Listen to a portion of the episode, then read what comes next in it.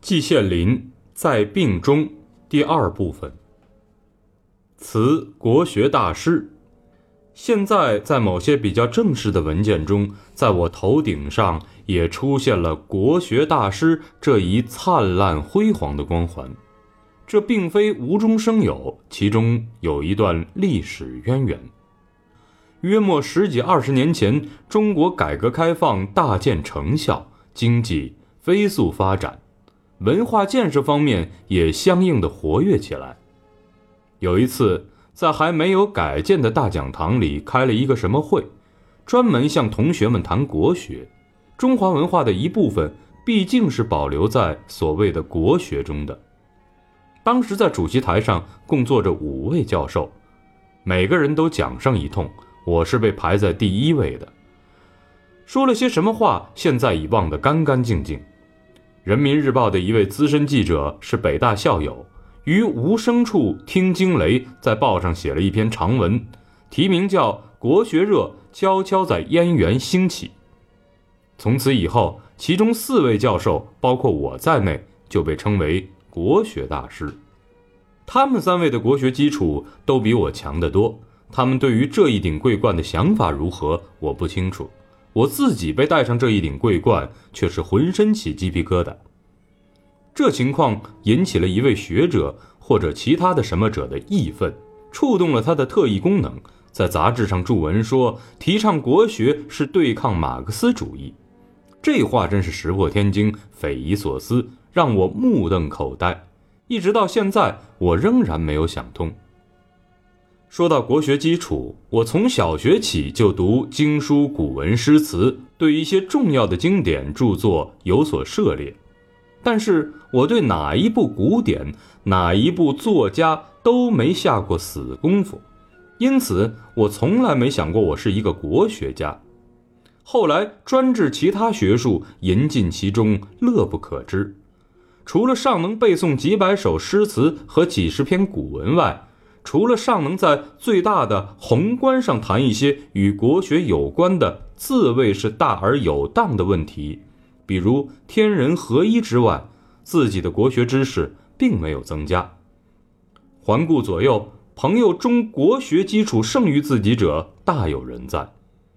在这样的情况下，我竟独占国学大师的尊号，岂不折煞老身？我连国学小师都不够，遑论大师呢？为此，为此，我在这里昭告天下，请从我的头上把国学大师这顶桂冠摘下来，辞学界泰斗。这要分两层来讲，一个是教育界，一个是人文社会科学界。先要弄清楚什么叫泰斗，泰者泰山也，斗者北斗也。两者都被认为是至高无上的东西。光谈教育界，我一生做教书匠爬格子，在国外教书十年，在国内教书五十七年。人们常说没有功劳也有苦劳，特别是在过去几十年中，天天运动，花样翻新，总的目的就是让你不得安闲，神经时时刻刻处在万分紧张的情况中。在这样的情况下，我一直担任行政工作，想要做出什么成绩，岂不夹夹乎难以哉？我这个泰斗从哪儿讲起呢？在人文社会科学中，如果说我做了很大的成绩，那不是事实；说我一点成绩都没有，那也不符合实际情况。这样的人，滔滔者天下皆是也。但是现在却偏偏把我打成泰斗。这个泰斗又从哪儿讲起呢？为此，我在这里昭告天下，请从我头顶上把学界泰斗的桂冠摘下来。此国宝，在中国一提到国宝，人们一定会立刻想起人见人爱、憨态可掬的大熊猫。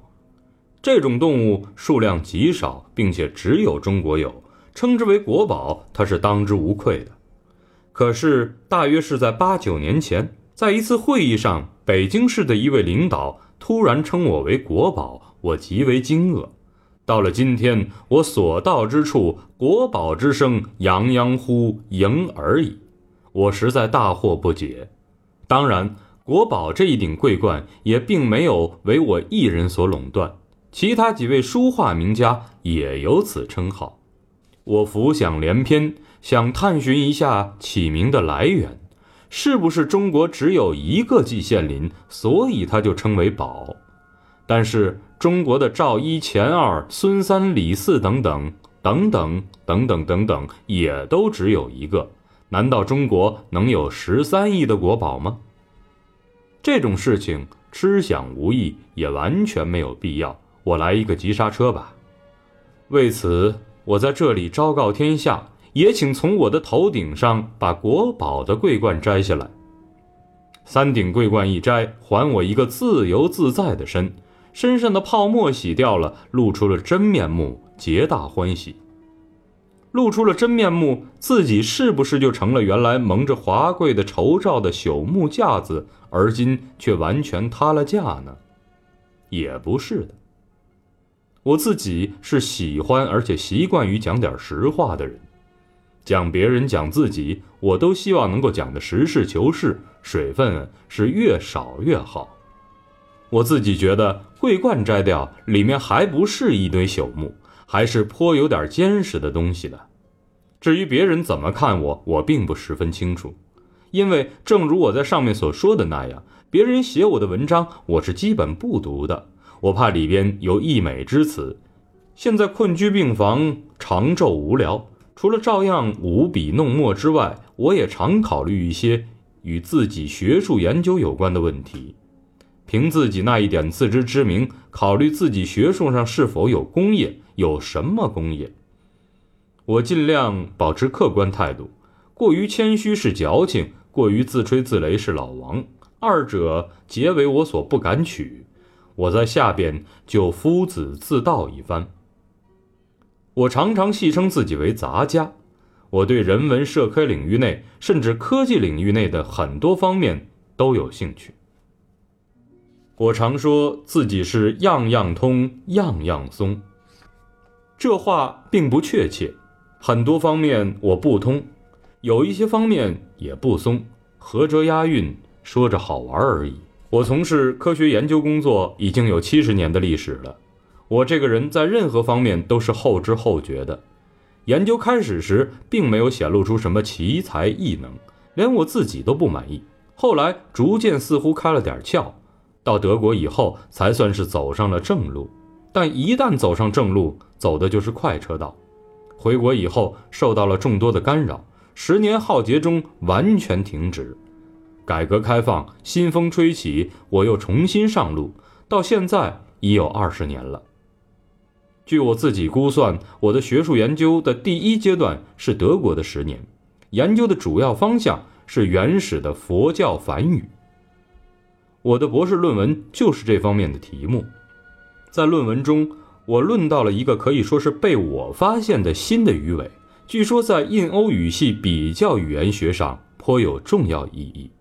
引起了比较语言学教授的极大关怀。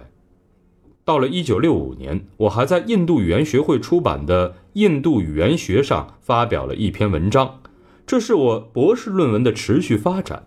当年除了博士论文外，我还写过两篇比较重要的论文，都发表在哥廷根科学院的院刊上。在德国，科学院是最高学术机构，并不是每一个教授都能成为院士。德国规矩，一个系只能有一个教授，无所谓系主任。每一个学科，全国不过只有二三十个教授而已，比不了我们现在大学中的一个系的教授数量。在这样的情况下，再选院士，其难可知。科学院的院刊当然都是代表最高学术水平的。我以一个三十岁刚出头的异国的毛头小伙子，竟能在上面连续发表文章，要说不沾沾自喜，那就纯粹是谎话了。而且我在文章中提出的结论，至今仍能成立，还有新出现的材料来证明，就足以自慰了。此时还写了一篇关于解读吐火罗文的文章。一九四六年回国以后，由于缺乏最起码的资料和书刊。原来做的研究工作无法进行，只能改行，我就转向佛教史研究，包括印度、中亚以及中国佛教史在内。在印度佛教史方面，我给予释迦牟尼有不共戴天之仇的提婆达多翻了案，平了反。公元前五六世纪的北天竺，西部是婆罗门的保守势力，东部则兴起了新兴的思潮，是前进的思潮。佛教代表的就是这种思潮。提婆达多同佛祖对着干，实事求是，不容怀疑。但是。他的思想和学说本质是什么？我一直没弄清楚。我觉得古今中外写佛教史者可谓多矣，却没一个人提出这个问题。这对真正的印度佛教史的研究是不利的。在中亚和中国内地的佛教信仰中，我发现了弥勒信仰的重要作用，也算是发前人未发之富。我那两篇关于浮屠与佛的文章。篇幅不长，却解决了佛教传入中国的道路的大问题，可惜没引起重视。我一向重视文化交流的作用和研究，我是一个文化多元论者。我认为文化一元论有点法西斯的味道。在历史上，世界民族无论大小，大多数都对人类文化做出了贡献。文化一产生，就必然会交流、互学、互补，从而推动了人类社会的进步。我们难以想象，如果没有文化交流，今天的世界会变成一个什么样子。在这方面，我不但写过不少的文章，而且在我许多著作中也贯彻了这种精神。长达约八十万字的《唐史》就是一个好例子。提到唐史，我就来讲一讲这一部书的完成情况。我发现，现在世界上流行的大语言中，“唐”这一个词儿几乎都是转弯抹角的出自于印度梵文中的一个字。我从而领悟到，在唐这种微不足道的日常用品中，竟隐含着一段人类文化的交流史。于是，我从很多年前就着手收集这方面的资料。在德国读书时，我在汉学研究所曾翻阅过大量的中国笔记，记得里边颇有一些关于唐的资料。可惜当时我脑袋里还没有这个问题，就视而不见，空空放过。如今再想弥补是绝对不可能的事情了。今天有了这问题，只能从头做起。最初电子计算机还很少很少，而且技术大概没有过关。即使过了关，也不可能把所有的古籍或今籍一下子收入。留给我的只有一条笨办法：自己查书。然而书籍浩如烟海，穷我毕生精力也是难以查遍的。幸而我所在的地方好，北大藏书贾尚祥，查阅方便。即使这样，我也要定一个范围。我以善本部和楼上的教员阅览室为基地。有必要时再走出基地。教员阅览室有两层楼的书库，藏书十余万册。于是我八十岁后，正是古人含饴弄孙的时候，我却开始向科研冲刺了。我每天走七八里路，从我家到大图书馆，除星期日大馆善本部闭馆以外，不管冬天还是夏天，不管刮风还是下雨，还是坚冰在地，我从未间断过。如是者将及两年，我终于翻遍了书库，并且还翻阅了《四库全书》中有关的典籍，特别是医书。我发现了一些规律：首先是在中国最初只饮用甘蔗浆，用甘蔗制糖的时间比较晚；其次，同在古代波斯，糖最初是用来治病的，不是用来调味的；再次，从中国医书上看，使用糖的频率。越来越少，最后几乎很少见了。最后也是最重要的一点，把原来是红色的甘蔗汁熬成糖浆，提炼成如洁白如雪的白糖的技术是中国发明的。到现在，世界上只有两部大型的唐史，一为德文，算是世界名著；一为英文，材料比较新。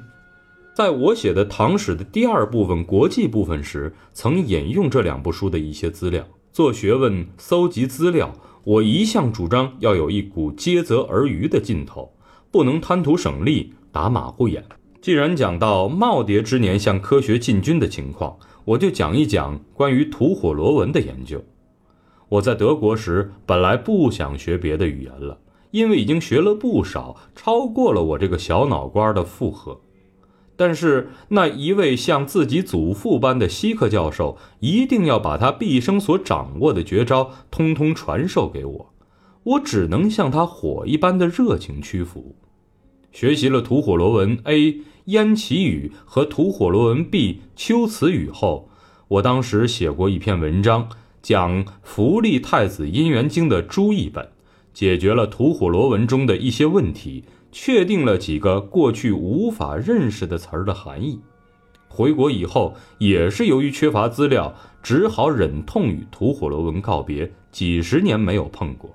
二十世纪七十年代，在新疆燕齐县七个星断壁残垣中，发掘出了吐火罗文 A 的弥勒会见记剧本残卷。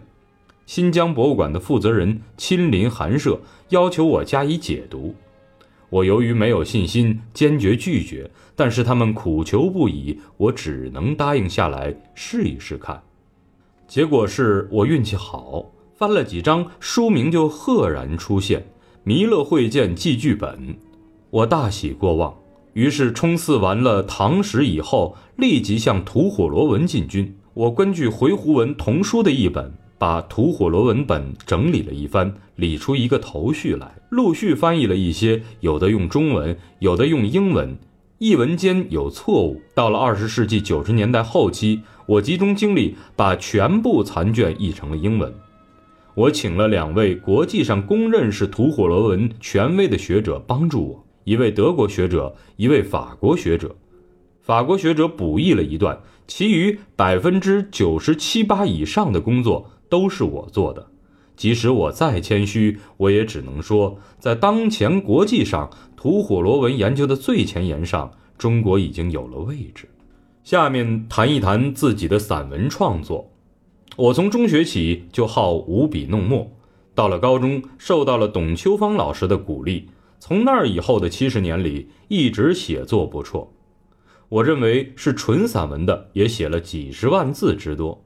但我自己喜欢的却为数极少，评论家也有评论我的散文的，一般说来我都是不看的。我觉得文学评论是一门独立的科学，不必与创作挂钩太亲密。世界各国的伟大作品，没有哪一部是根据评论家的意见创作出来的，正相反，伟大作品倒是评论家研究的对象。目前中国文坛上，散文又似乎是引起了一点小小的风波。有人认为散文处境尴尬等等，皆为我所不解。中国是世界的散文大国，两千多年来出现了大量的优秀作品，风格各异，至今还为人所诵读，并不觉得不新鲜。今天的散文作家大可以尽量发挥自己的风格。只要作品好，有人读，就算达到了目的。凭空做难冠之气是极为无聊的。前几天，病房的一位小护士告诉我，他在回家的路上一气儿读了我五篇散文，他觉得自己的思想感情上有向上的感觉。这种天真无邪的评语是对我最高的鼓励。最后，还是要说几句关于翻译的话。我从不同文字中翻译了不少文学作品。其中最主要的当然是印度的大史诗《罗摩衍那》。以上是我根据那一点自知之明对自己功业的评估，是我自己的优胜计略。但是我自己最满意的还不是这些东西，而是我的胡思乱想的关于天人合一的心结。至少在十几年前，我就想到了一个问题：大自然中出现了不少问题。比如生态平衡的破坏，比如植物的灭种，比如臭氧的空洞，气候的变暖，淡水资源的匮乏，新疾病产生等等等等，哪一样不遏制，人类发展前途都会受到影响。我认为这些危害都是西方与大自然为敌，要征服自然的结果。西方哲人歌德、雪莱、恩格斯早已提出了警告，可惜听之者寡。情况越来越严重，各国政府甚至联合国才纷纷提出了环保问题。我并不是什么先知先觉，只是感觉到了，不得不大声疾呼而已。我的天人合一要求的是，人要与大自然做朋友，不要成为敌人。我们要时刻记住恩格斯的话：大自然是会报复的。以上就是我的夫子自道，道的准确与否不敢说，但是道的都是真话。此外，在提倡新兴学科方面，我也做了一些工作，比如敦煌学。我在这方面没有写过太多文章，但对团结学者和推动这项研究工作，我却做出了一些贡献。比如比较文学，关于比较文学的理论问题，我没有写过文章，因为我没有研究。但是中国第一个比较文学研究会却是在北大成立的。可以说是开风气之先。此外，我还主编了几种大型的学术丛书。首先是《东方文化集成》，准备出五百种，用高水平的研究成果向世界人民展示什么叫东方文化。我还帮助编纂了《四库全书》存目丛书，取得了很大的成功。其余几种现在先不介绍了。我觉得有相当大意义的工作是我把印度学引进了中国，或者也可以说，在中国过去有光辉历史的、有上千年历史的印度研究又重新恢复了起来。现在已经有了几代传人方兴未艾。要说从我身上还有什么值得学习的东西，那就是勤奋。我一生不敢懈怠。季羡林，二零零二年。十月三日。